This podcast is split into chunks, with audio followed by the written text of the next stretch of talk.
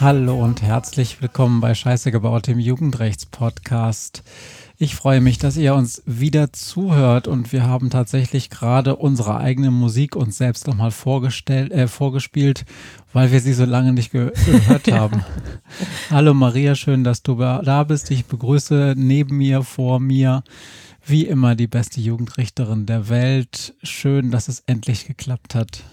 Hi Matthias, hier bei mir sitzt Matze, der ist Podcaster, Autor und Musiker und zusammen machen wir diesen Scheiße gebaut Podcast, weil wir der Frage nachgehen wollen, was macht eigentlich die Jugend von heute so aus? Was ist wichtig für sie? Ähm, was ist weniger wichtig? Was finden sie eigentlich alle blöd? Und bauen die eigentlich immer so viel Scheiße, wie man sagt? Gesetze, die ihre Freiheit einschränken, finden die meisten Jugendlichen, glaube ich, nicht so. Finde ich scheiße, ne? Was war los, Maria? Warum haben wir denn wieder so lange gebraucht? Lass uns mal nicht immer darüber labern, warum wir so lange brauchen, um die nächste Folge zu machen. Mir ist aufgefallen, dass wir das ganz oft tun. Wir veröffentlichen einfach, wenn wir Zeit dafür haben und es irgendwie reinpasst. Also ich frage mal anders. Maria, warum haben wir es denn schon wieder geschafft, uns zusammenzusetzen, um über dieses interessante Thema zu reden? Weil es heute nette und interessante Sachen zu bereden gibt und wie ich, wir beide so eine wahnsinnige Sehnsucht hatten, uns endlich wieder zusammen an den kleinen roten Tisch zu setzen.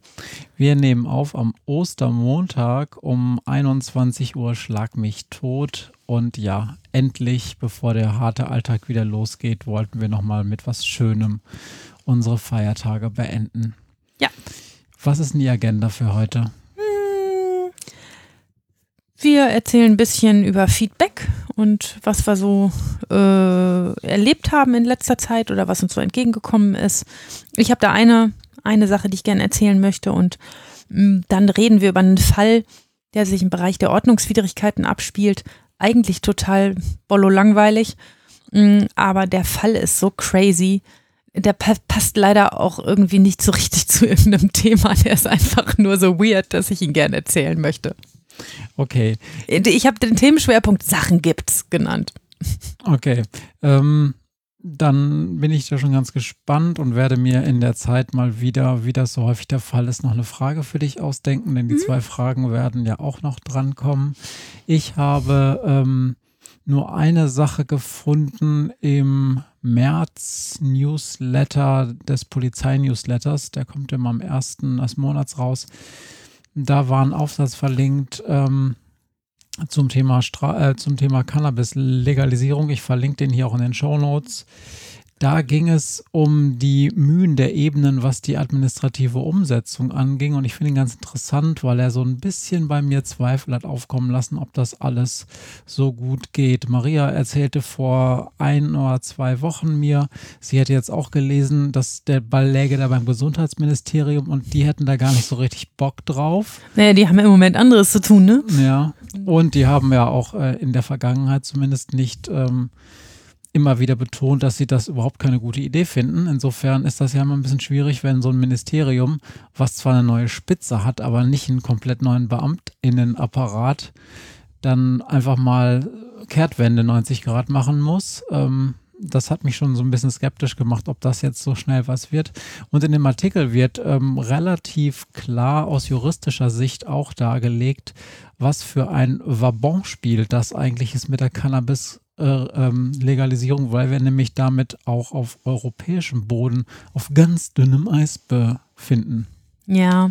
Weil ähm, es tatsächlich so ist, also es gibt ein Wiener Übereinkommen von 1971, wo wir uns ganz klar verpflichten, äh, Drogen, psychogene Drogen, inklusive Cannabis explizit ähm, ähm, so zu behandeln, dass sie möglichst nicht weiterverbreitet werden. Und es ist auch im Schengen äh, Abkommen drin, dass wir das nicht, ähm, dass wir dafür sorgen, dass es keine Weiterverbreitung von Cannabis gibt. Und Aber das haben Niederlande und Portugal doch auch bestimmt unterschrieben. Genau, und das wird in dem Artikel, und darum verlinke ich ihn auch ganz schön beschrieben, wie die das in Anführungsstrichen getrickst haben. Die Niederländer machen das, da haben wir schon mal vor vielen Folgen drüber geredet, über ihr sogenanntes Opportunitätsprinzip. Das heißt, die Niederländer die haben sich, die, die haben zwar, also die dürfen bestimmte Gesetze nicht so doll verfolgen. ähm, sondern die dürfen Schwerpunkte in der Strafverfolgung legen. Mhm. Und wir in Deutschland haben ja dieses Legalitätsprinzip.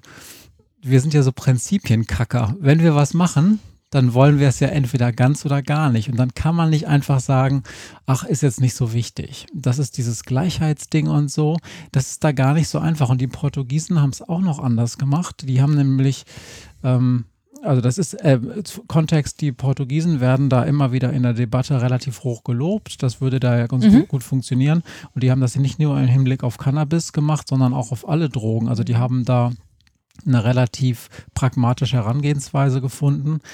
Ähm, bei denen ist das allerdings so, dass durchaus auch Cannabiskonsum durchaus strafbar ist und ich glaube, da geht es dann ab einer Menge von mehr als sieben oder zehn Tagesdosen. Also, das, also irgendwie sind das so 2,5 Gramm oder so. Ab da ist es dann normaler Handel und wird auch bestraft bei Cannabis.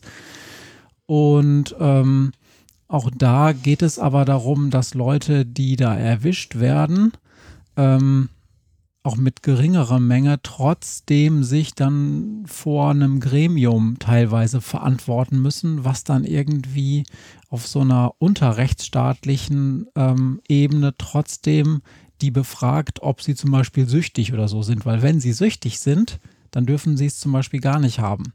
Das ist also auch überhaupt gar nicht so einfach. Ähm, mhm. Und der Autor dieses Artikels sagt, das ist ein Assistenzprofessor aus Maastricht, glaube ich, ähm, das sei beides für Deutschland gar nicht so weiter, gar nicht so ähm, ohne weiteres anzuwenden, diese, diese Dinge, also Niederländer aus prinzipiellen Gründen und Portugal, weil er meint, das sei teilweise ganz schön restriktiv wieder vorgegangen würde, nur halt nicht strafverfolgungstechnisch.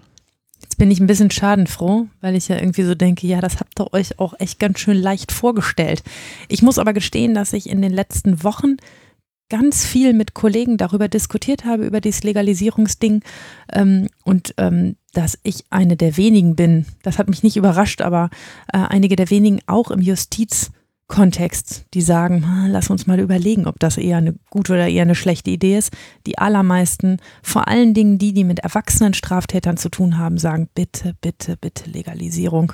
Wir haben hier immer nur die Kranken vor der Nase. Mhm. Wir haben hier die Leute vor der Nase, die ein Suchtproblem haben und die erkrankt sind und wir bestrafen sie dafür, dass sie krank sind mit Strafen, die ihnen null dabei weiterhelfen, gesund zu werden. Ja, also ich ich habe auch schon das letzte Mal ja immer gesagt, ich tue mich da auch einfach schwer, ein Urteil für mich selbst zu treffen. Es ist nur interessant, dass es da offensichtlich sehr seltsame, einfach technisch legale Hürden gibt, inklusive dieser europarechtlichen Dimension, mhm. die aus deutscher Sicht wirklich dazu führen könnten, dass wir das einfach nicht hinkriegen, weil ey, ich kenne unsere deutschen Beamtinnen, die wollen das immer hundertprozentig haben. Und äh, wenn sie es mal nicht hundertprozentig äh, machen, Schlagwort Pkw-Maut, ja, das wird schon passen, dann wird es auf einmal europäisch dann wirklich ungemütlich manchmal. Und dann kriegen sie auf einmal so ein komisches äh, Verfahren irgendwie an, halt so ein Vertragsverletzungsverfahren. Wir machen sowieso ganz komische Dinge. Ich habe letzte Woche was Neues dazugelernt im Betäubungsmittelrecht. Ähm, und zwar, weil wir in einem Hafttermin saßen und sich ähm, der Anwalt mit ähm, der Staatsanwältin unterhielt und sagte, äh, ich habe mal eine Fachfrage, darf ich mal was fragen im Betäubungsmittelrecht? Und die kam aus der Betäubungsmittelabteilung und sagte, ja klar, was denn?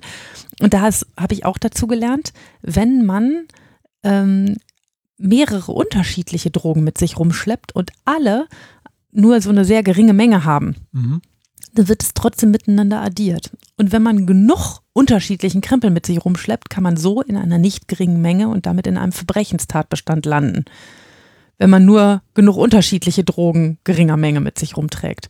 Und wenn sowas schon jetzt im Betäubungsmittelrecht gilt, dann ist ja die Frage, wie machen die das bloß, wenn die dann anfangen, mit den Mengen ähm, im Legalisierungsbereich rumzurechnen. Das wird kompliziert.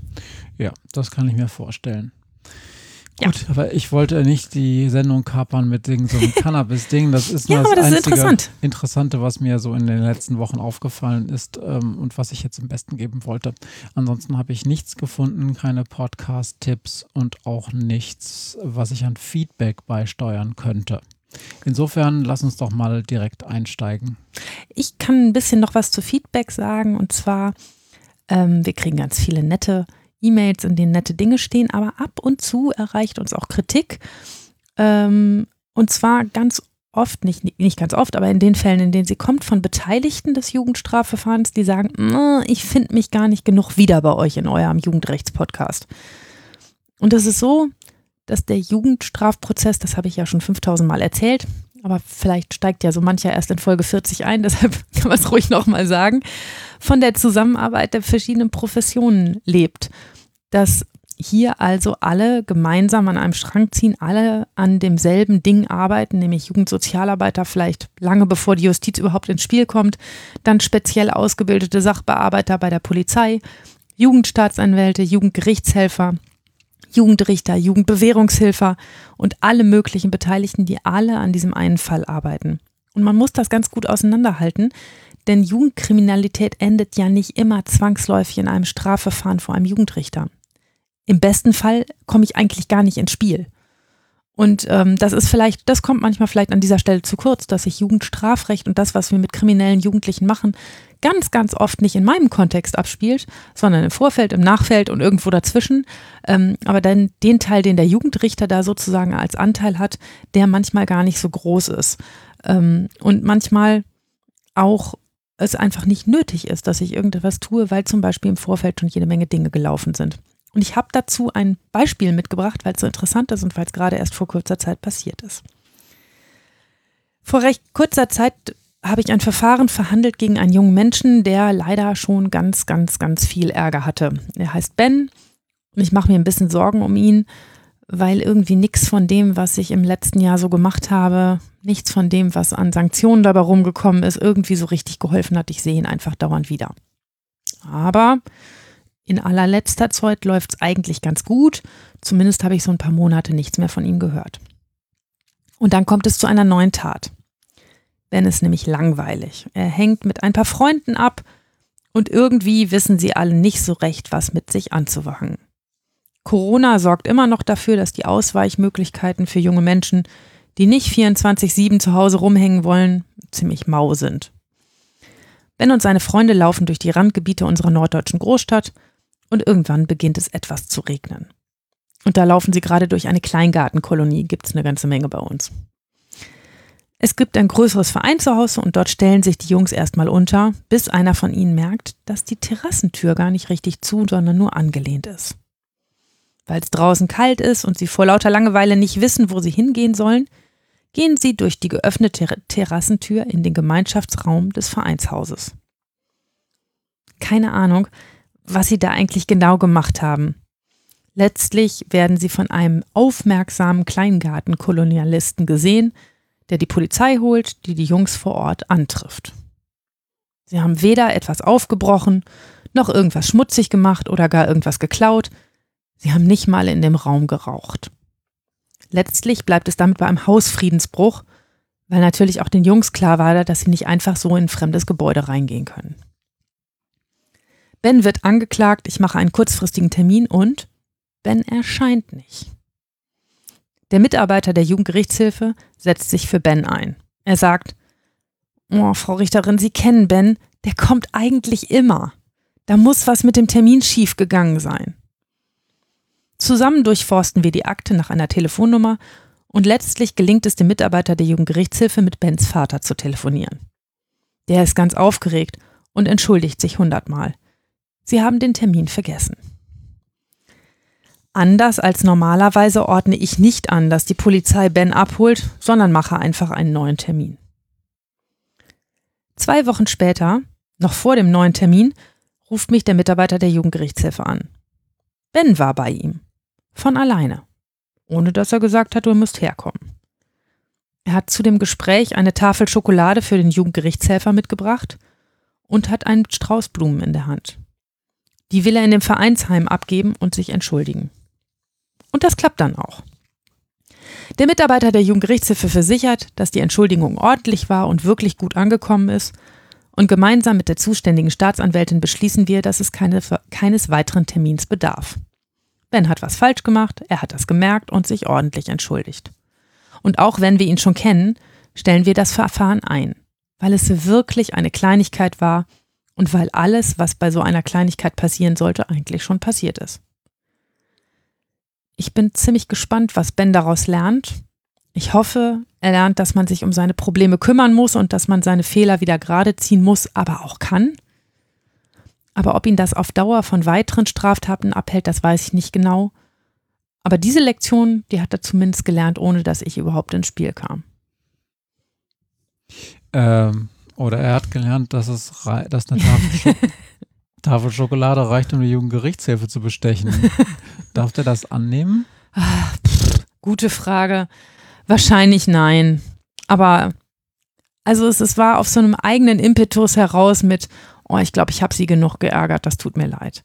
Der hat ihn am Telefon, ich war dabei, der hat ihn am Telefon auch angepault und hat gesagt, ey, wir sitzen hier alle. Was heißt denn hier, ich habe den Termin vergessen. Wir sitzen hm. hier alle Mann. Ich bin extra in die norddeutsche Großstadt gefahren, um dich hier im Gericht zu treffen. Und hier sitzen alle Mann, die Richterin, die Staatsanwältin, ich, Protokollführer und du bist der Einzige, der nicht da ist. Das war schon doof so. Und da hat er sich gedacht, oh, ich glaube, ich muss mich entschuldigen. Das war eigentlich ganz gut.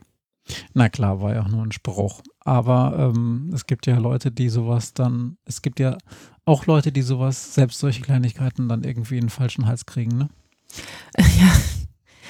Es ist halt so, dieser Fall, der ist ganz, der ist so, wie wir ihn ganz oft haben. Es passieren Dinge, meist auch, weil sich Erwachsene einklinken und den jungen Menschen in die eine oder andere Richtung schieben die dann am Ende dafür sorgen, dass die Justiz gar nicht mehr tätig werden muss. Und das geht natürlich nicht, wenn am Ende des Streites jemand ein Messer im Bauch hat, aber das kommt ja zum Glück auch nicht so häufig vor. Und oft ist das so, dass die Beteiligten in den verschiedenen Verfahrensstadien eben ganz spezielle Rollen haben. Und hier in unserem Podcast, da berichte ich aus Sicht einer Jugendrichterin. Und ich kann euch ziemlich wenig über die Fälle wie den von Ben erzählen, weil ich ja normalerweise gar nicht dabei bin und das alles an mir vorbeiläuft. Und das ist auch ganz gut so.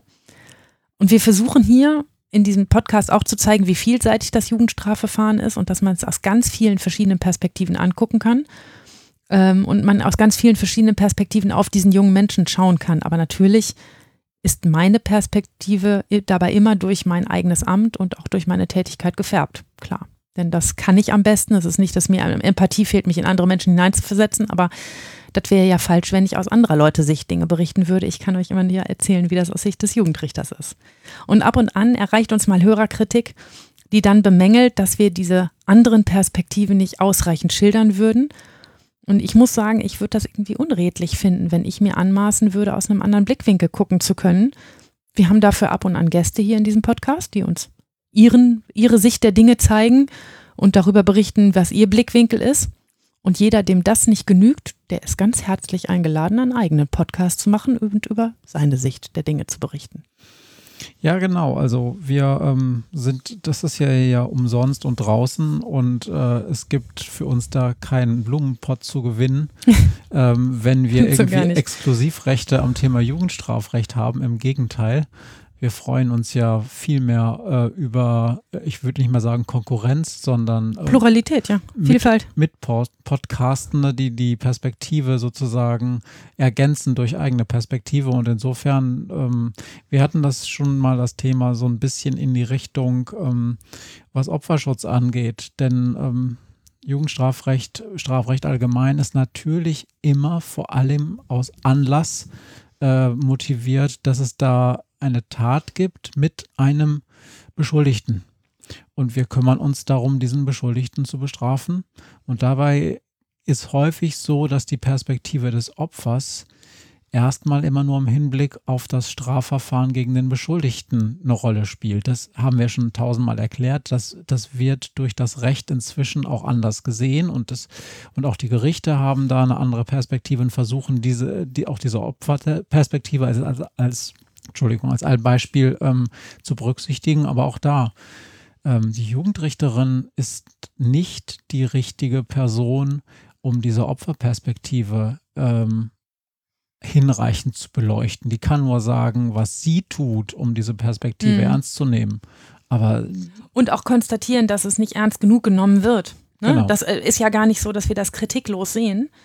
Ähm, ja, aber ähm, um andere Perspektiven einzunehmen, und das ist immer bei so einem Thema wie Jugendstrafrecht, wo so viele Professionen mitspielen und wo, wo, so viele Menschen aus den verschiedensten Bereichen mit an, am selben Case arbeiten, ähm, da ist das total wichtig, dass ähm, wir nicht nur, weil wir nicht ständig alle einzelnen Perspektiven auf dem Schirm haben und hier benennen, sie deshalb weniger wichtig wären oder weniger Bedeutung im Verfahren hätten. Es ist einfach nur so, dass ich als Jugendrichterin ja schlecht in der Hose eines anderen stecke. Genau, und das gilt. I'm walking in my shoes. Ja, genau. Und das ist, das fängt schon bei den Polizistinnen und Polizisten an, die häufig als Erste am Tatort sind. Auch da haben wir schon ein paar Mal besprochen. Eigentlich hätten wir gerne da eine Stimme auch aus der Polizei gehabt. Das hat dann andere Gründe, aber auch da baggern wir schon seit zwei Jahren an verschiedenen Stellen herum, mhm. dass wir auch mal diese Perspektive bekommen. Und wir freuen uns natürlich total, wenn das mal, oder wir freuten, wir würden uns freuen, wenn das mal klappt klappen würde, ja. ist aber gar nicht so einfach. Auch deshalb, weil die verschiedensten Menschen ja auch in ihren verschiedensten Zwängen festhängen. Wir haben durchaus, jetzt haben wir schon so viele Gäste gehabt, dass man es so erzählen kann, durchaus Gäste gehabt, deren Namen ich nicht erwähne, aber die Probleme mit ihrem Arbeitgeber hatten, der gesagt hat, was erzählst du denn da in diesem Podcast? Ja. Ne? Und das ist ja auch immer nicht ganz einfach, wenn man in irgendeinem anderen beruflichen Kontext hängt, dann ist man ja nicht nur Privatperson, sondern soll ja auch über was Fachliches erzählen. Und dann gibt es durchaus Vorgesetzte, die glauben, sie müssten das dann alles einzeln absegnen, was hier gesagt wird oder nicht gesagt wird und so weiter und so fort. Egal. Ich wollte euch eigentlich nur ermuntern, wenn ihr findet, dass euer Blickwinkel zu kurz kommt, ihr seid erstens herzlich eingeladen, euch hier zu beteiligen und zweitens gerne selber einen Podcast machen. Wir freuen uns. So ist das. Maria hat ja zu ihrem Glück den Vorteil, dass sie als Jugendrichterin tatsächlich wahrscheinlich die freiste auch bei der Meinungsäußerung ist, weil ja. die Position des Richters und der Richterin äh, naturgemäß eine unabhängige sein muss und sie deshalb auch ähm, Weisungen von Vorgesetzten nur streng dienstlicher Natur ernst nehmen muss, was so bestimmte Verhaltensweisen und so im Gericht angeht, die jetzt nichts mit äh, dem Urteil oder dem Fall zu tun haben. Aber ansonsten bist du halt sehr frei und kannst dich natürlich deshalb auch relativ frei äußern ähm, in ja. so einem Medium hier. Und der zweite Vorteil, den Maria halt hat, ist, die hat halt den Podcaster zu Hause sitzen und immer wenn sie Bock hat, kann sie sagen, hast du heute Abend Zeit. Genau.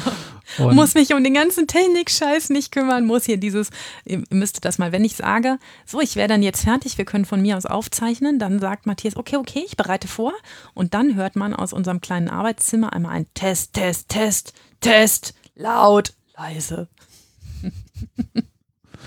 Ja. Aber man, du musst zugeben, früher hat das äh, eine 20 Minuten Aufbauen gedauert. Inzwischen, auch durch technische Updates, ist das in der Regel ja, innerhalb ja, von super. zwei Minuten. Mit Netz und doppeltem Boden und zwei Aufnahmegeräten, falls eins ausfällt und so weiter. Ähm, im, in Sack und Tüten, wie man so schön sagt. Ja. Also, Schreibt uns, unsere, äh, schreibt uns eure Links, wenn ihr einen Podcast zum Thema Jugendrecht aus einer anderen Perspektive habt. Wir, wir, versprechen, wir verlinken sie und kommentieren sie dann auf Wunsch auch, allerdings dann auch wieder so, wie es uns gefällt oder auch nicht. Genau. Nächstes Thema. Sachen gibt's. Sachen gibt's. Ist das nächste Thema. Maria kommt manchmal ähm, von der Arbeit nach Hause und dann sitzt man da abends und dann muss sie das erstmal erzählen. Und das sind dann häufig Dinge aus, ähm, äh, die man schon einordnen kann, weil sie zu einer bestimmten Kategorie von Fällen gehören, zum Beispiel Ordnungswidrigkeiten, ähm, Dinge, die eher ähm, in Sachen Ermittlungsrechter, Haftrichter, Tätigkeit geht und dann Jugendrecht und dann auch so der Ladendiebstahl und so. Aber manchmal kommen auch so Fälle, da will sie einfach nur Kuriositäten erzählen. Ja, es ist so, mein Job, der besteht ja schon aus ganz viel Routine. Also das, was ich euch erzähle, das sind so die spannenden drei Prozent. Ähm, und natürlich ist da nebenher ganz schön viel Brot- und Buttergeschäft. Ähm, ich habe das in der Folge, in der ich mal erzählt habe, wie so eine Akte eigentlich den Weg durch unser Haus geht und wie sie zu mir kommt und von mir wieder wegkommt und so, ähm, schon erzählt, dass da ganz, ganz, ganz viel routinierter Ablauf ist und ganz viel auch Schubladenhandlungen. Es sind immer wieder dieselben Straftaten, mit denen wir zu tun haben. Es sind leider immer wieder dieselben Angeklagten, mit denen wir zu tun haben. Und wenn es nicht dieselben Personen sind, dann sind es doch oft dieselben Muster, die da wieder auftauchen an Menschen. Es sind immer wieder dieselben Motive oder bei Jugendlichen gerade die Nicht-Motive, die ist halt passiert. Ähm, und ganz viel von dem, was Jugendkriminalität ausmacht, passt in ein Schema. Und das ist auch nicht ganz ungefährlich, denn wenn man das ein paar Jahre lang macht, dann glaubt man, dass man alles schon gesehen hat und für alles schon irgendwie eine befriedigende Lösung findet. Und doch darf man nie den Fehler machen, zu denken, dass man weiß, was passieren wird. Man darf nie morgens viel zu sicher seine Robe greifen und sagen, alles klar, der Tag ist in meinem Kopf schon abgehakt. Denn dann äh, kann man sich sehr sicher sein, wenn man den leisesten Anflug hat, das zu denken, dann läuft es wirklich ganz anders, als man so dachte. Zum Beispiel. ja, ich möchte euch heute von einem ganz verrückten Verhandlungstag erzählen, ähm, der so gar nicht so gelaufen ist, wie ich mir das gedacht habe. Ähm, und eigentlich gibt es nicht so ein echtes Oberthema für diese, das, was da passiert ist. Aber manchen Geschichten, die sind einfach so schön schräg, das wäre blöd, euch die nicht zu erzählen. Im Kern wird es um eine Ordnungswidrigkeit gehen und dazu muss ich ganz kurz zwei, drei Sachen vorweg sagen. Eine Ordnungswidrigkeit ist eine rechtswidrige und vorwerfbare Handlung, für die das Gesetz ein Bußgeld vorsieht. Und eine Straftat, eine andere Verfahrensart, muss auch immer schuldhaft begangen werden und zieht eine Geldstrafe oder eine Freiheitsstrafe im Erwachsenenrecht bei uns Jugendlichen ähm, die diversen anderen Maßnahmen nach sich. Und ganz typisch für Ordnungswidrigkeiten, das kennt ihr alle da draußen, das sind die Straßenverkehrsverstöße, wenn man zu schnell fährt oder über eine rote Ampel oder auf der Autobahn nicht genug Abstand zu dem hat, der vor einem fährt.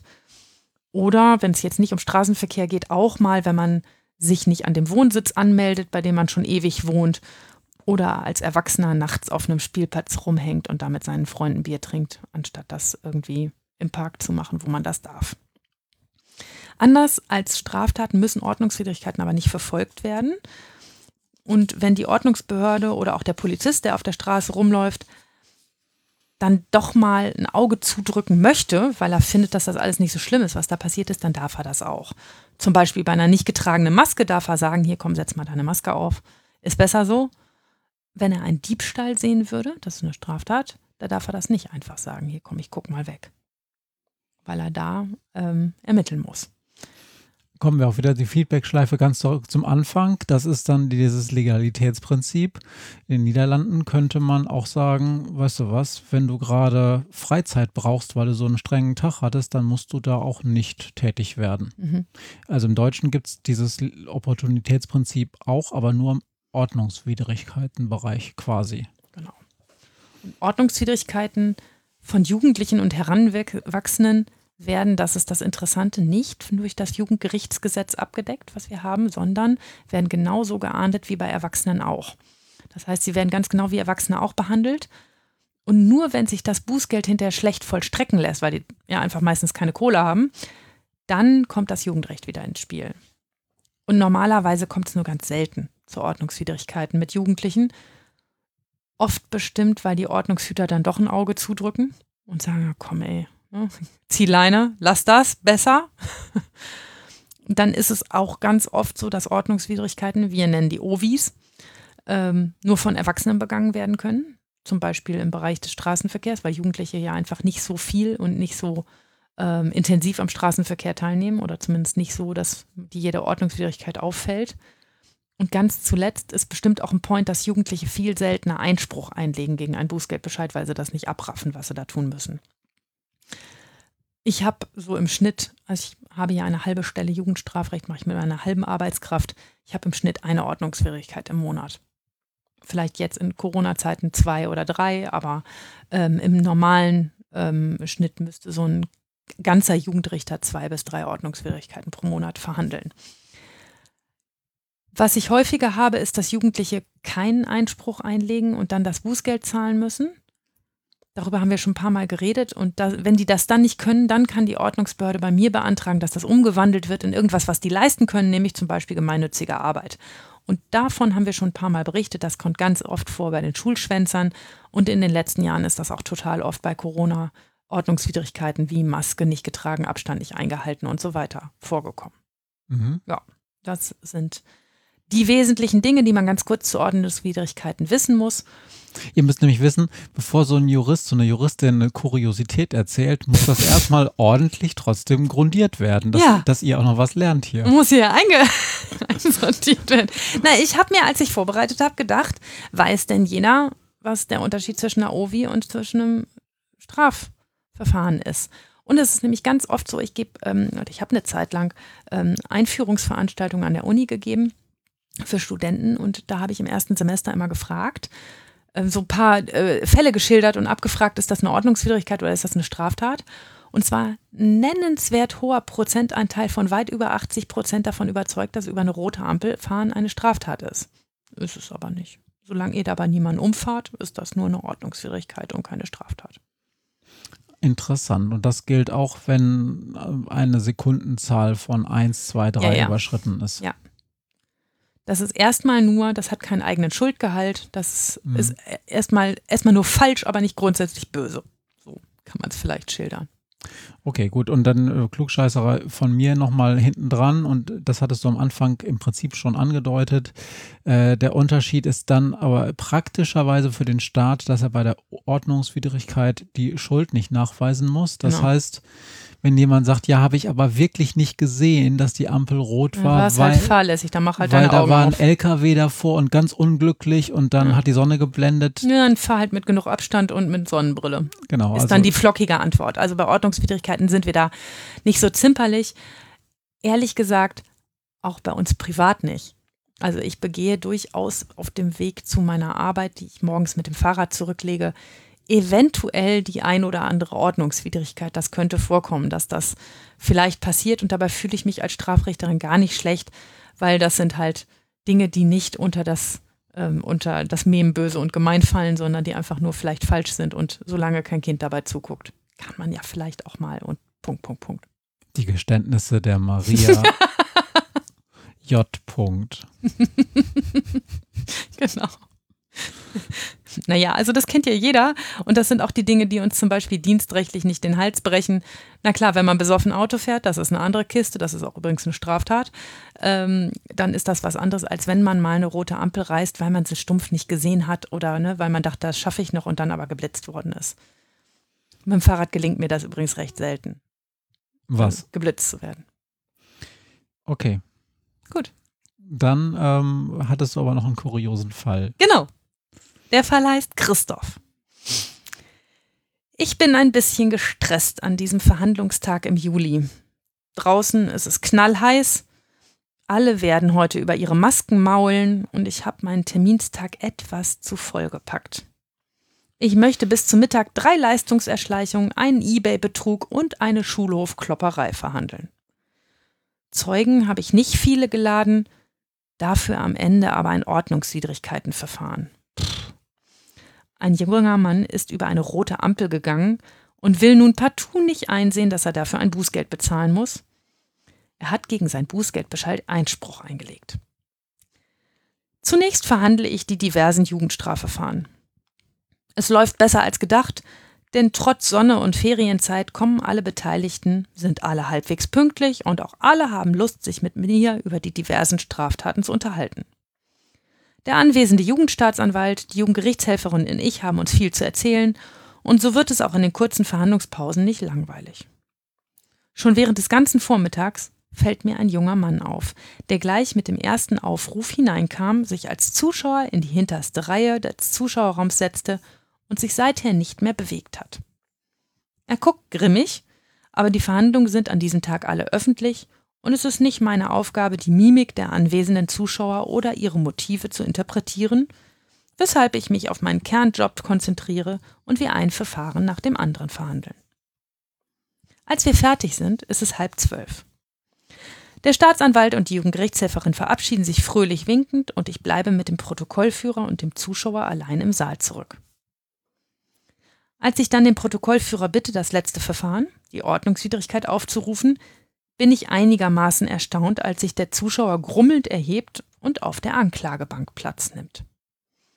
Er hat mir also den ganzen Tag zugesehen. Der Betroffene, so heißen die Angeklagten im Ordnungswidrigkeitenprozess, heißt Christoph. Er ist mittlerweile 21 Jahre alt, Da der Vorfall aber vier Tage vor seinem 21. Geburtstag passiert ist, wird vor dem Jugendrichter verhandelt. Wir klären seine Personalien, ich ziehe kurz meine Maske runter und lächle ihm freundlich zu, bekomme von ihm aber nur Stirnrunzen und Grummel. Widerwillig erklärt er mir, dass er Christoph heißt, in unserer norddeutschen Großstadt lebt und derzeit Student ist. Über sein Einkommen will er mir nichts verraten, und so lese ich den Bußgeldbescheid vor, in dem ihm vorgeworfen wird, als Fußgänger eine rote Ampel passiert zu haben, wofür die Ordnungsbehörde unserer Stadt ein Bußgeld von sage und schreibe 5 Euro aufgerufen hat. Christoph hat hiergegen Einspruch eingelegt und ich habe die beiden Polizeibeamten, die ihn dabei beobachtet haben wollen, als Zeugen geladen. Sag mal, sind das wirklich noch 5 Euro? Jo. Bei Fahrradfahrern auch? 60. Ja, eben, weil ich habe nämlich schon mal. Ach, hast du auch schon mal eine Ordnungswidrigkeit begangen? Matze. ja, vor allen Dingen, der, auf einmal kam so ein. Äh, kam so ein Polizist mit einem Fahrrad der Marke Bulls, übrigens wahre Geschichte, Mhm. ähm, an, angerast und hat mich dann irgendwie, er hat mich nicht zur Sau gemacht, er hat mich einfach nur sachlich darauf hingewiesen, dass ich eine Ordnungswidrigkeit begangen hätte Mhm. und dann habe ich auch gedacht, ja, was soll ich sagen, ja, stimmt. Ähm, und das hat 60 Euro gekostet. ja, ist Wieso- teurer. Wieso, ist naja, weil ein Fahrrad ein richtiger ist das nicht Verkehrsteilnehmer ist. diskriminierend? Oh, du Armer. Mhm. Warum, warum? Weil Fahrrad gefährlicher ist, wenn Ja, man damit. klar. Okay. Weil du damit viel schlimmere Unfälle verursachst, weil du einfach schneller unterwegs bist. Du bewegst dich schneller. Das war übrigens meine einzige Ovi, bis auf einen Parkschein, den ich mal gekriegt habe. Ein Knöllchen. Okay. Und sonst begehst du so gar keine tagsüber? Stimmt nicht, ich bin auch schon mal geblitzt worden, zweimal. Ich, ich erinnere mich auch an diverse Male, aber ist egal. Na gut. Vertiefen wir das nicht. Eigentlich ist es so, ein Pille-Palle-Betrag nicht wert, mit so einem Aufwand zu verhandeln. Auf der anderen Seite sollen Bürger, insbesondere junge Menschen, aber auch nicht so einfach mit einem Einspruch die Sache los sein. Nur weil die Justiz keinen Bock hat, sich damit zu befassen.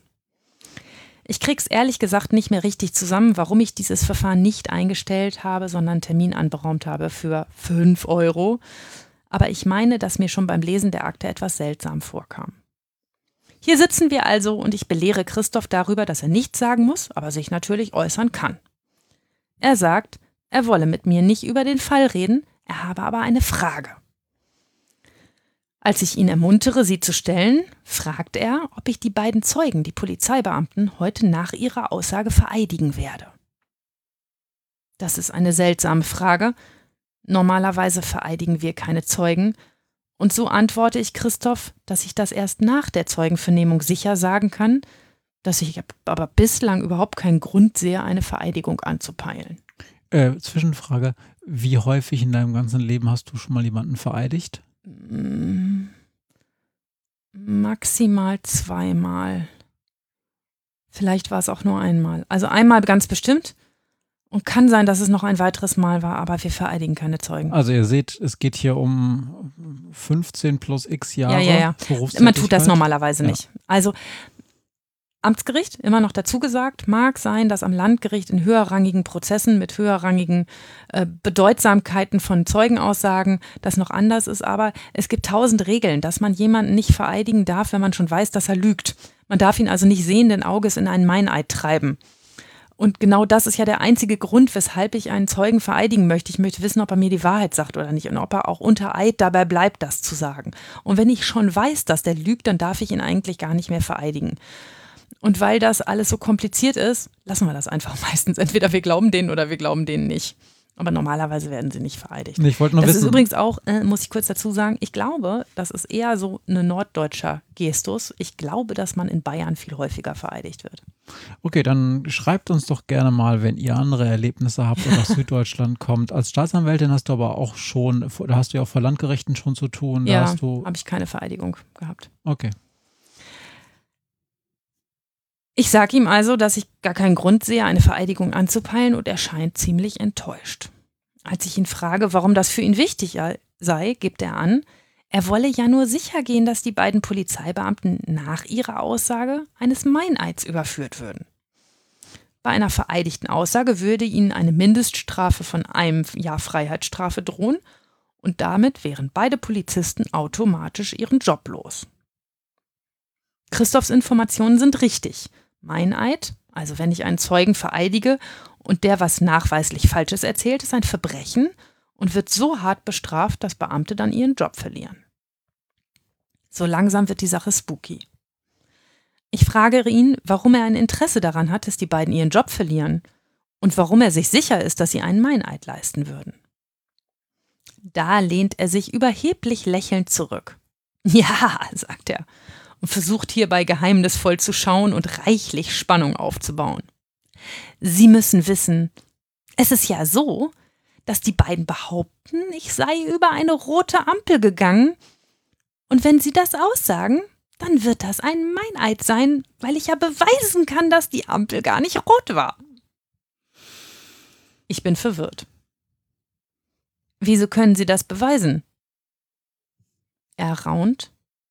Es gibt ein Video. Daraus ergibt sich alles ganz glasklar.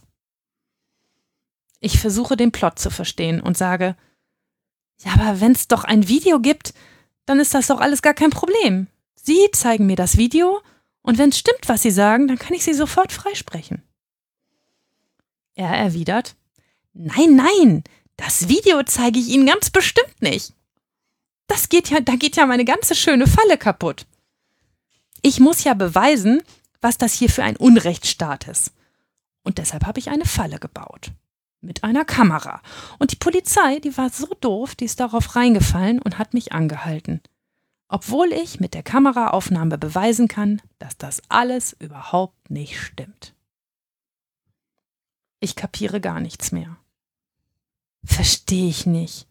Wenn Sie es doch gar nicht waren, was wollen Sie dann hier, außer mir zu beweisen, dass Sie es gar nicht waren? Da lehnt er sich leicht kippelnd mit seinem Stuhl zurück und sagt, na, das ist doch der Sinn, dass Sie hier heute ein Fehlurteil machen. Und dann kann ich mit meinem Video und Ihrem Fehlurteil beweisen, was das hier für ein Unrechtsstaat ist. Es fehlt nur noch, dass er genial, ne? hinterher schiebt. So langsam ist bei mir der Groschen gefallen. Okay. Sie haben eine Kamera aufgestellt und gefilmt, wie sie über eine grüne Ampel fahren, laufen, während Polizeibeamte sie wegen eines Rotlichtverstoßes anhalten. Und das Video, das ihre Unschuld beweist, wollen sie mir aber nicht zeigen, damit ich hier heute ein von ihnen beabsichtigtes Fehlurteil mache und sie damit dann die beiden Polizeibeamten wegen Meineids anzeigen können und beweisen können, dass sie in einem Unrechtsstaat leben? Richtig so? Er kippelt immer noch und nickt triumphierend.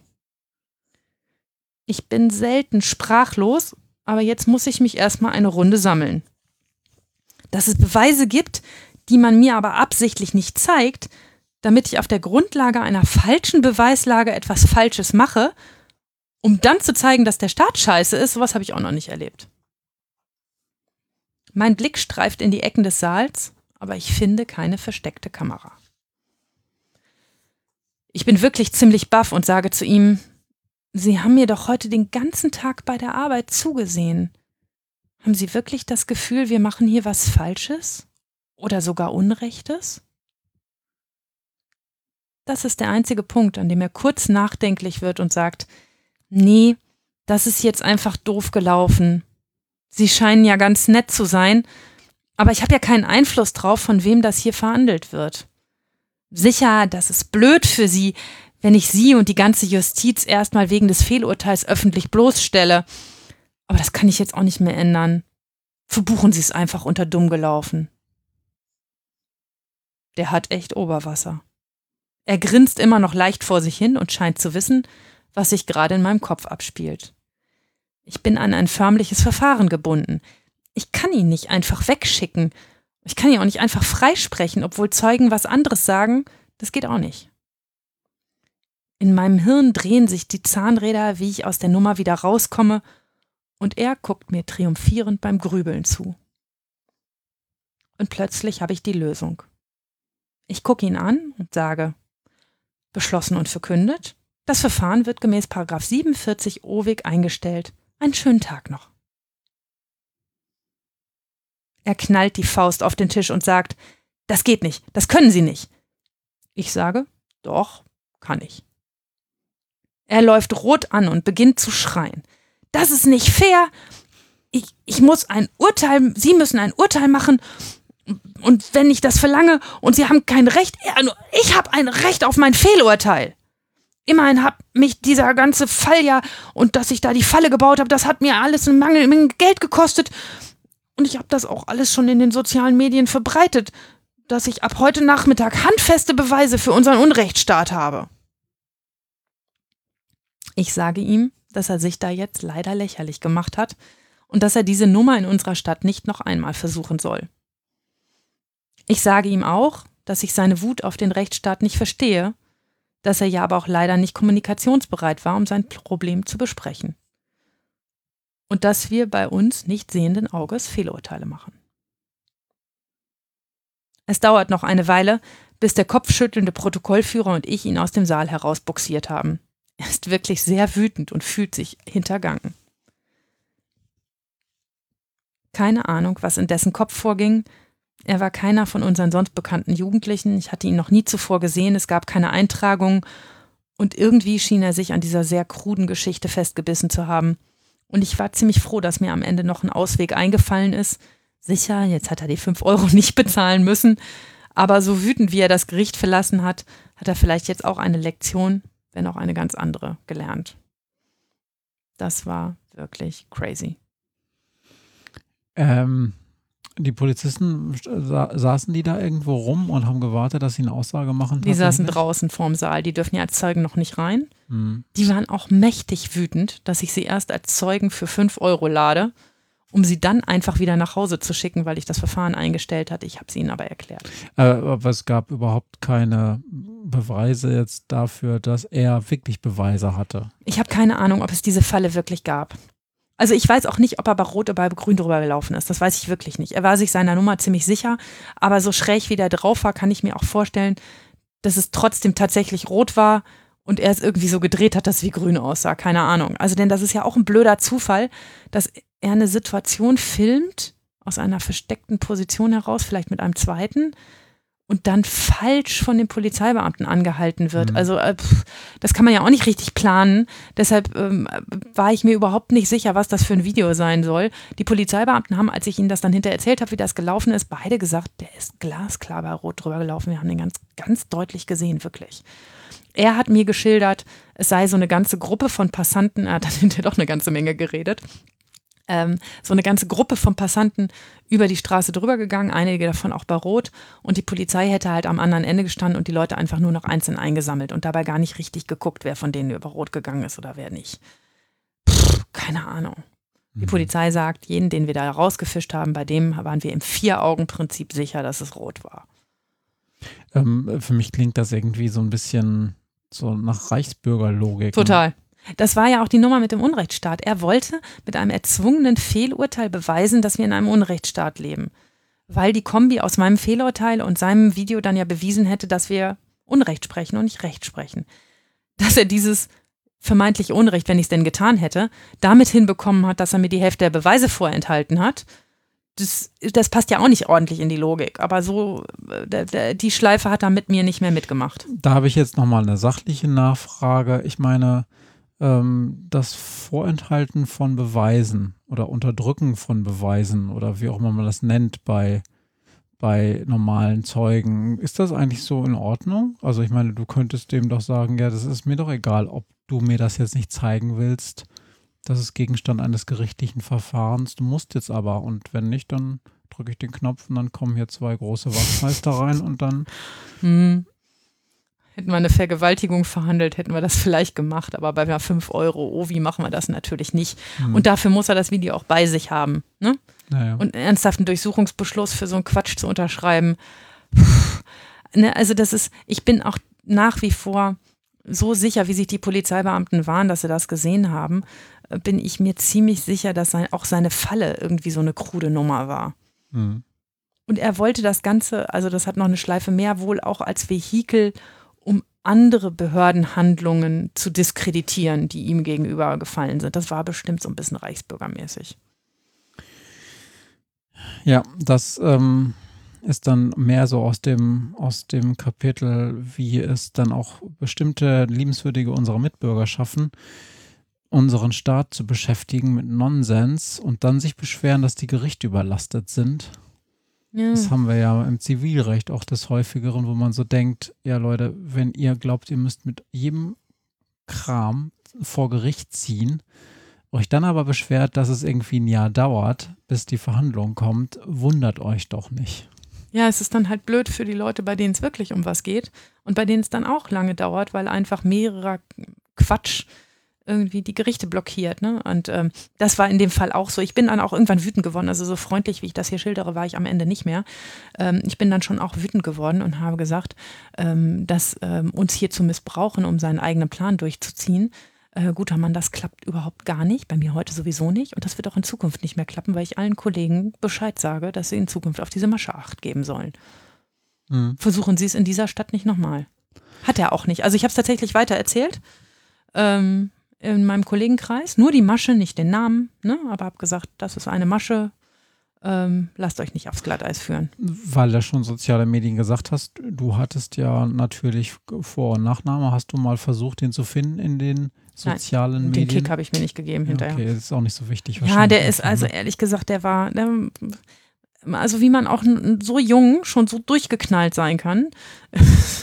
bist auch einer der wenigen. Normalerweise bin ich ja immer empathisch mit meinen jungen Menschen und denke, na gut, wie können wir uns denn noch helfen? Und es war auch der Punkt, an dem ich den angeguckt habe und gesagt habe, passiert hier Unrecht? Du hast mir doch zugeguckt. Ist das ein Un ist das dein, dein gefühlter Unrechtsstaat, was wir hier den ganzen Vormittag gemacht haben?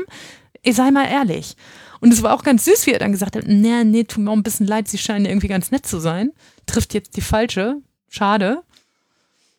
Aber ich dachte so. Als du ja. das erzählt hast, da habe ich mir überlegt, zwischendurch, kann sein, dass wir darüber schon mal gesprochen haben, außerhalb des Podcasts.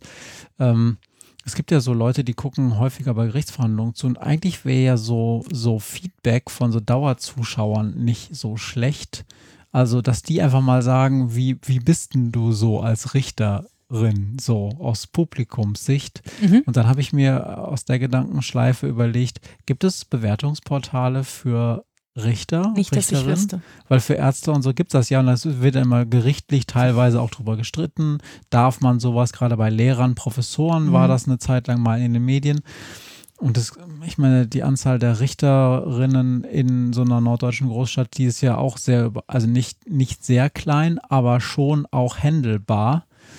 Da wäre es ja ganz gut, wenn man so ein Zuschauerportal machen würde oder von Leuten, die schon mal zu tun hat mit den Leuten, dass man so ein, schon mal so ein paar Eindrücke sammelt. Bei dem Richter müsste ich eher äh, aufpassen. Bei der Richterin sieht es gut aus, die ist ganz nett, aber sowas gibt es nicht. In der Tat nicht. Jetzt, wo du es sagst, halte ich es auch gar nicht mehr für so eine abwegige Idee. Es gibt ähm, ein, ein Portal, ähm, das entstanden ist aus so einer Bewegung von Vätern, denen das Sorgerecht entzogen worden ist die ähm, vorsichtig gesagt recht militant gegen alles, was aus Justizkreisen kommt, schießen. Ähm, und die sämtliche Richter, die es gibt, aus dem Handbuch der Justiz abschreiben und auflisten und auch durchaus kommentieren was sie davon halten, was die für Rechtsprechung machen. Das sind aber nie die Strafrichter im Fokus, das sind vor allen Dingen die Familienrichter im Fokus. Mhm. Und das, was ich da bislang gesehen habe, da habe ich aber auch nur mal so drüber gescrollt, ist jetzt auch nicht obermies. Also das sind jetzt nie anderthalb Seiten Diffamierung, ähm, aber ähm, da tauscht man sich darüber aus, ob das eher väterfreundlich geurteilt wird oder eher mütterfreundlich geurteilt wird. Ähm, schon auch aus einer, einer klaren Haltung, ähm, die gesamte Justiz ist so veraltet, die, sind, die finden, dass nur, nur Mütter Kinder erziehen können und dass Väter nie das Sorgerecht kriegen dürfen. Ähm, und die sind, die sind auch, also nicht nur meinungsstark, sondern auch äh, fragwürdig meinungsstark, hm. recht militant in dem, was sie tun. Aber wir Strafrichter sind bei denen nicht auf dem Schirm. Und immer wenn ich mich mal google, alle, alle Jubeljahre mal, ich habe noch nie eine Bewertung gefunden. Brauche ich auch nicht. Nee, das ist mir schon klar. Finde ich nicht gut. Mir ist auch klar, dass, ähm, dass ihr ein eher dover Berufsstand seid, um sich mit solchen Leuten ähm, justiziell anzulegen. Also irgendwer wird schon dagegen klagen, wenn es so ein Portal gäbe. Und natürlich kann man sich schon überlegen, auch wenn das natürlich nicht sein darf, wenn ein Richter darüber entscheidet, äh, über, die Klage, mhm. über die Klage von RichterInnen-Kollegen von ihm, dass sie gerne ein Richterinnenportal verboten oder sehr eingeschränkt hätten Ja. in ihrer Tätigkeit, ah, da bin ich mir nicht so sicher, ob das, ob das gute Chancen hätten für den, der es betreibt, da mit einem guten Verfahren Jetzt, rauszukommen. wo wir so darüber reden, kommt es auch ganz dunkel aus meinem Hinterhirn, dass mich auf jeden Fall die Frage dazu schon mal gestreift hat, ob das ginge und was das für Konsequenzen hätte. Und Ja, genau das. Wir haben es wir haben's ja auch nie, ich habe es auch nie recherchiert, wahrscheinlich gab es dazu sogar schon mal was irgendwo. stimmt, ja.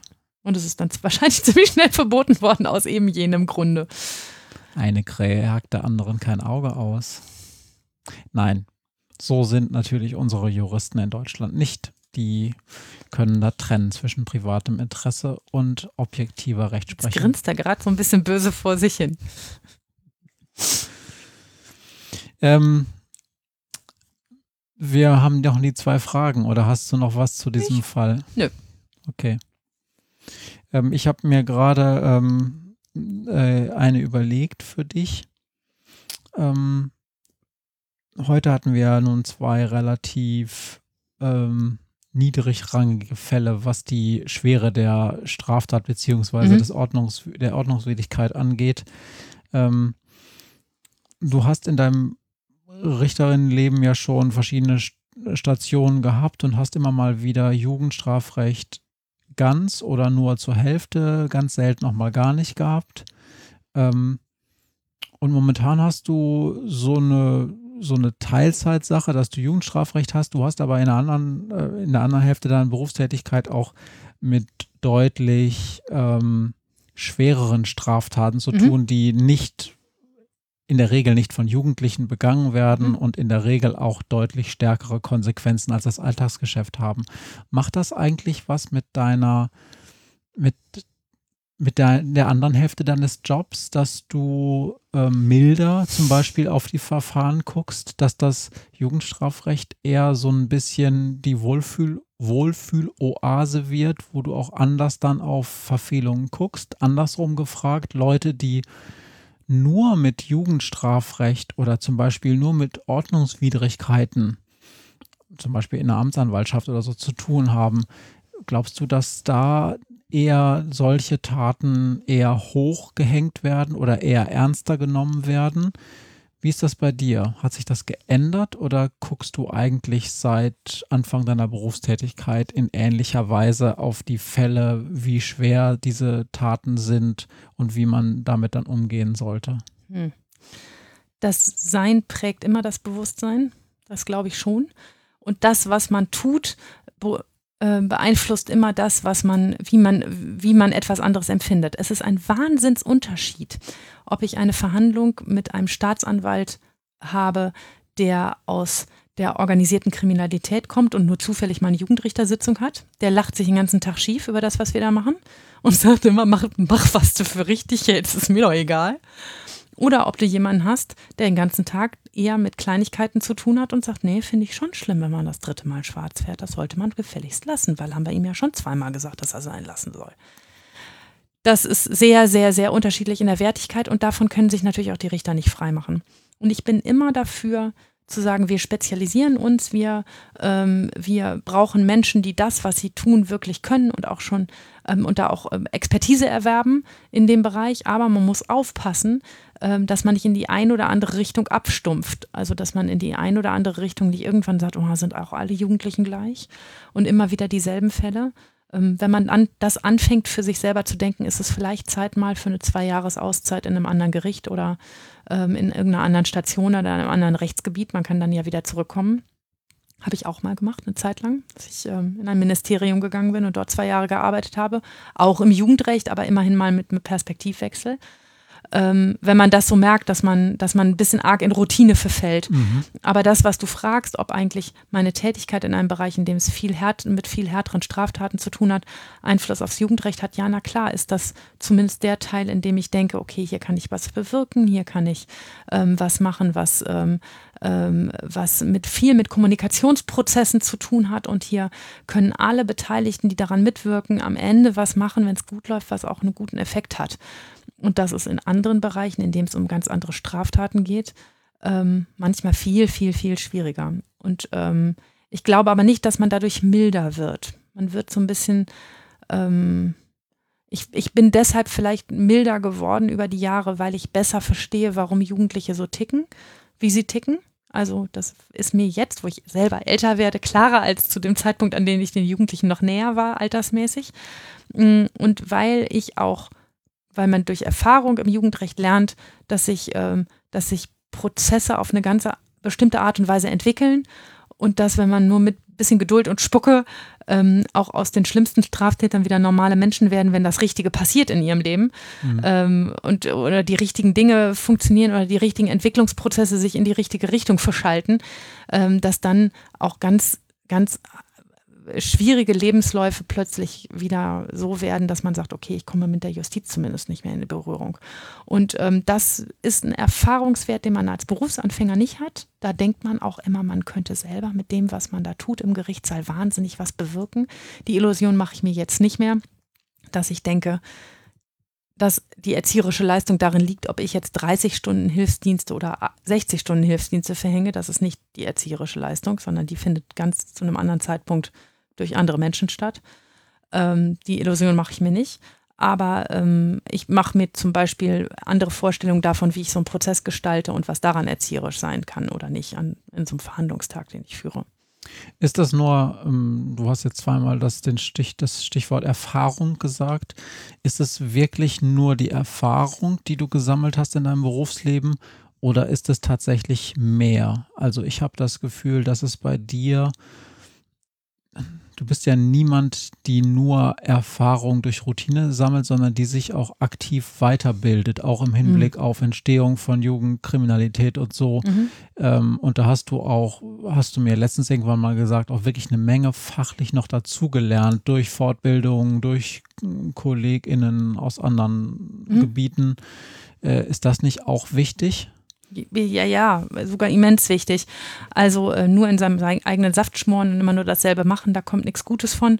Ähm, ne? Also man muss sich schon auch immer mal außerhalb des Tellerrands bewegen und bei mir ist ähm, eine Tätigkeit in einem Verband, der sich damit beschäftigt, ähm, die die Beteiligten, die, äh, die ähm, an so einem Jugendstrafprozess beteiligt sind, miteinander zu vernetzen, ganz, ganz entscheidend gewesen, auch für meine jetzige berufliche Tätigkeit, auch für das Verständnis für die Blickwinkel von anderen. Normalerweise, also so ein Jugendrichter, der anfängt, der hat immer das Gefühl, er ist der wichtigste Player in diesem ganzen Spiel. Ähm, und wenn man das mal einmal durchschaut hat, dass man das mitnichten ist, sondern dass man ein Player ist und ja, auch eine wichtige Rolle hat, ja, ähm, aber ähm, dass das, das ist ein die wichtige Rolle das Zusammenspiel aller Beteiligten ist. Das verändert die Art und Weise, mit dem Prozess umzugehen und mit den Jugendlichen umzugehen. Mhm. Was konstant bei mir geblieben ist und was sich bislang nicht geändert hat, und ich bin gespannt, wann es sich ändert, ich mag die schon immer, diese Jugendlichen. Ich hatte schon immer ein Herz für die und fand die schon immer auf ihre Art und Weise, wenn sie da vor einem sitzen und eigentlich grundehrlich sind und eigentlich sehr, sehr authentisch sind und Dinge so viel besser sagen können, als sie viele Erwachsene sagen können und so viel ehrlicher dabei sind und, und dich dabei so, so anschauen können, wie das eigentlich nur ein sehr junger Mensch kann, ein Kind kann. Ähm, die mochte ich schon immer. Führt jetzt ein bisschen weit und ist jetzt auch jenseits von so einer Zwei-Fragen-Kategorie, aber vielleicht kannst du es jetzt beantworten oder auch für später. Warum ist das eigentlich so?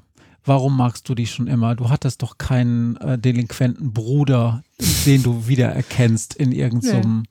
Nee. Warum magst du die?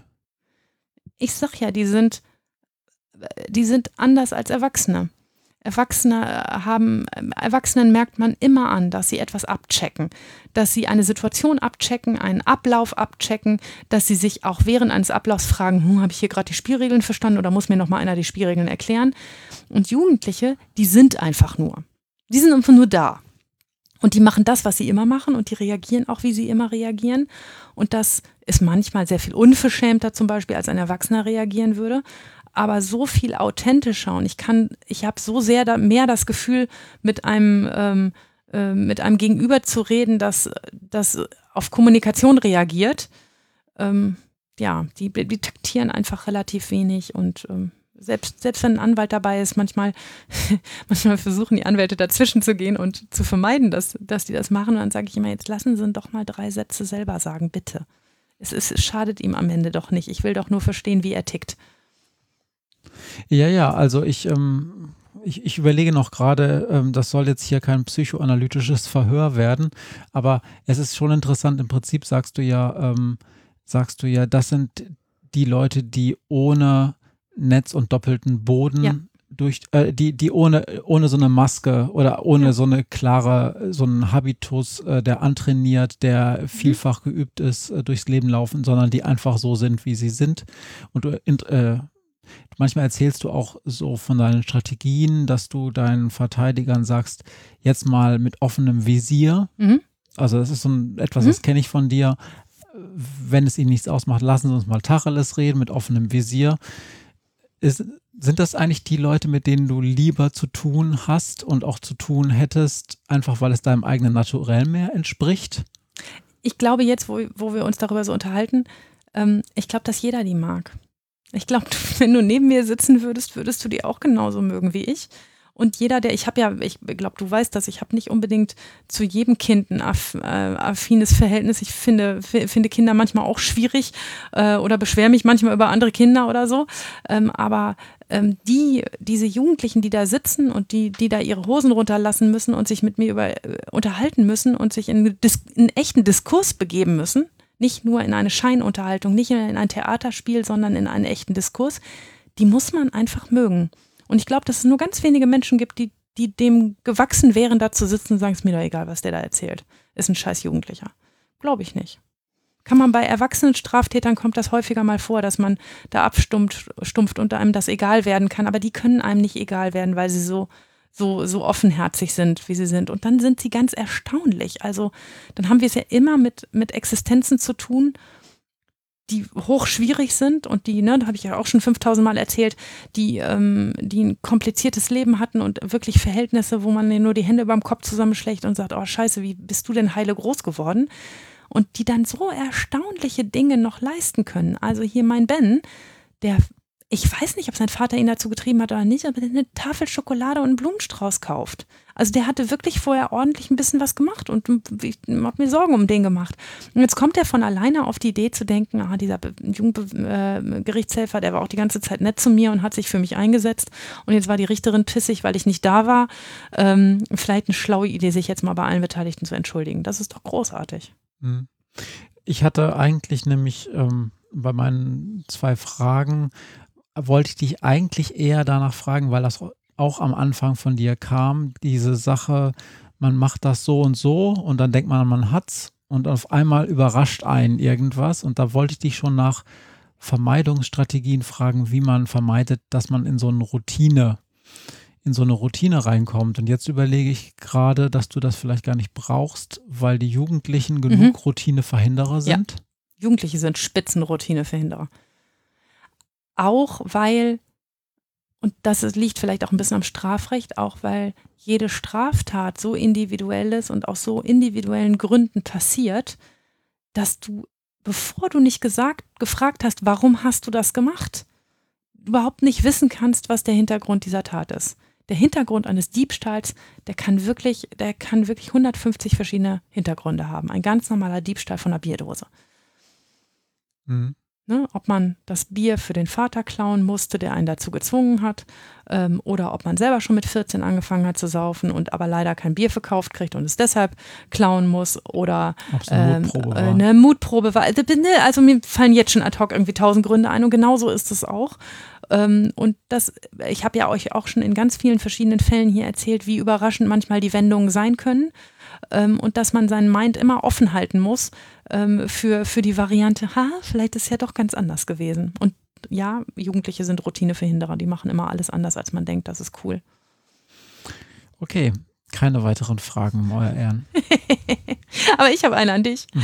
Matthias, hattest du schon mal einen Fall oder mit einem Menschen zu tun, bei dem du dachtest, wo ist hier die versteckte Kamera?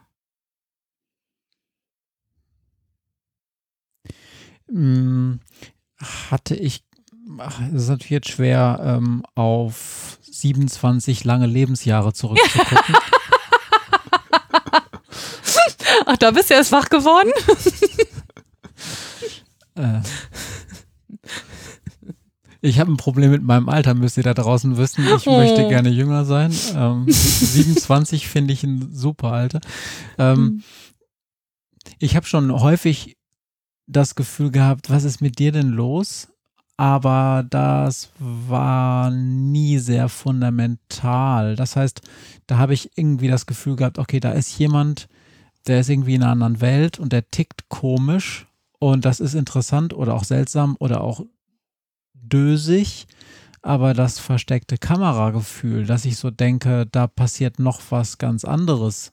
Also möglicherweise werde ich hier verarscht oder da, da spielt jemand ein Spielchen mit mir. Äh, außer wenn es dann tatsächlich passiert ist und dann irgendwelche Freunde dahinter steckten oder so. Nee, habe ich noch nie gehabt. Also wüsste ich nicht. Ich mache mir allerdings, ich mache mir allerdings schon sehr viele Gedanken darüber, warum Leute jetzt so ticken, wie sie ticken, aber ich, ich, ich bilde mir dann auch relativ schnell ein sehr pseudo-kompliziertes Urteil, warum das sein könnte und habe 7000 Hypothesen, äh, warum diese Person jetzt so agiert. Hm.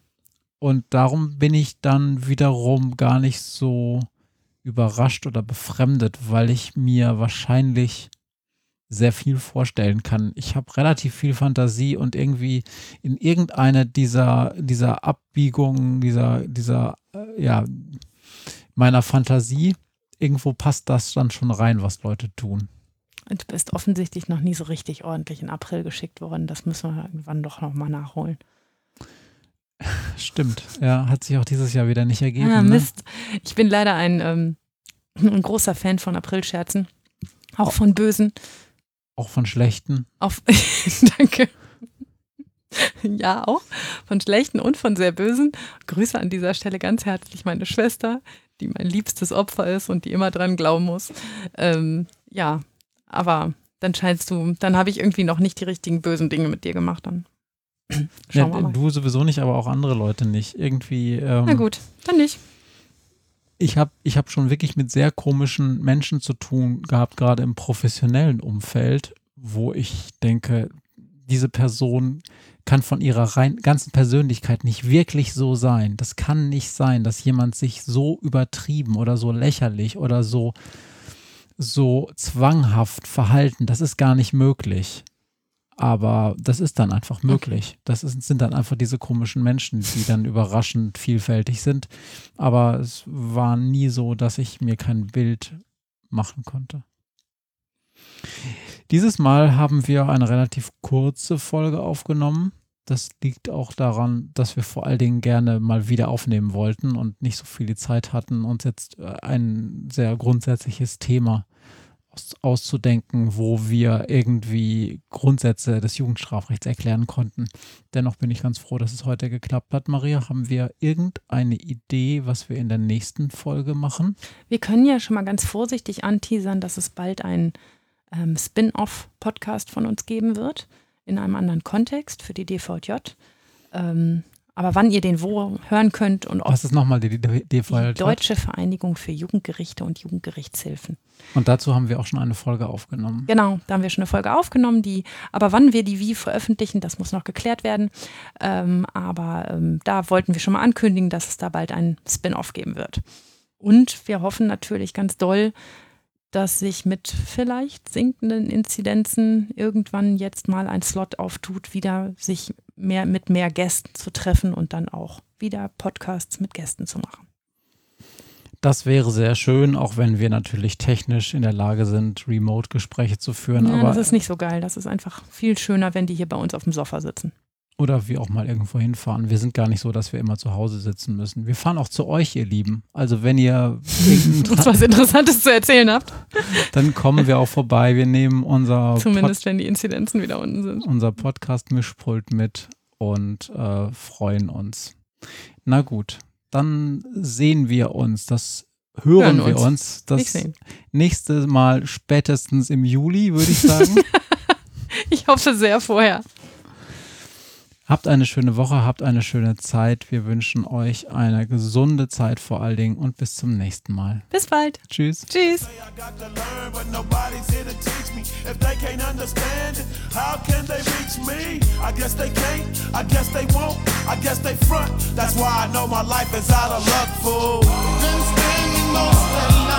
I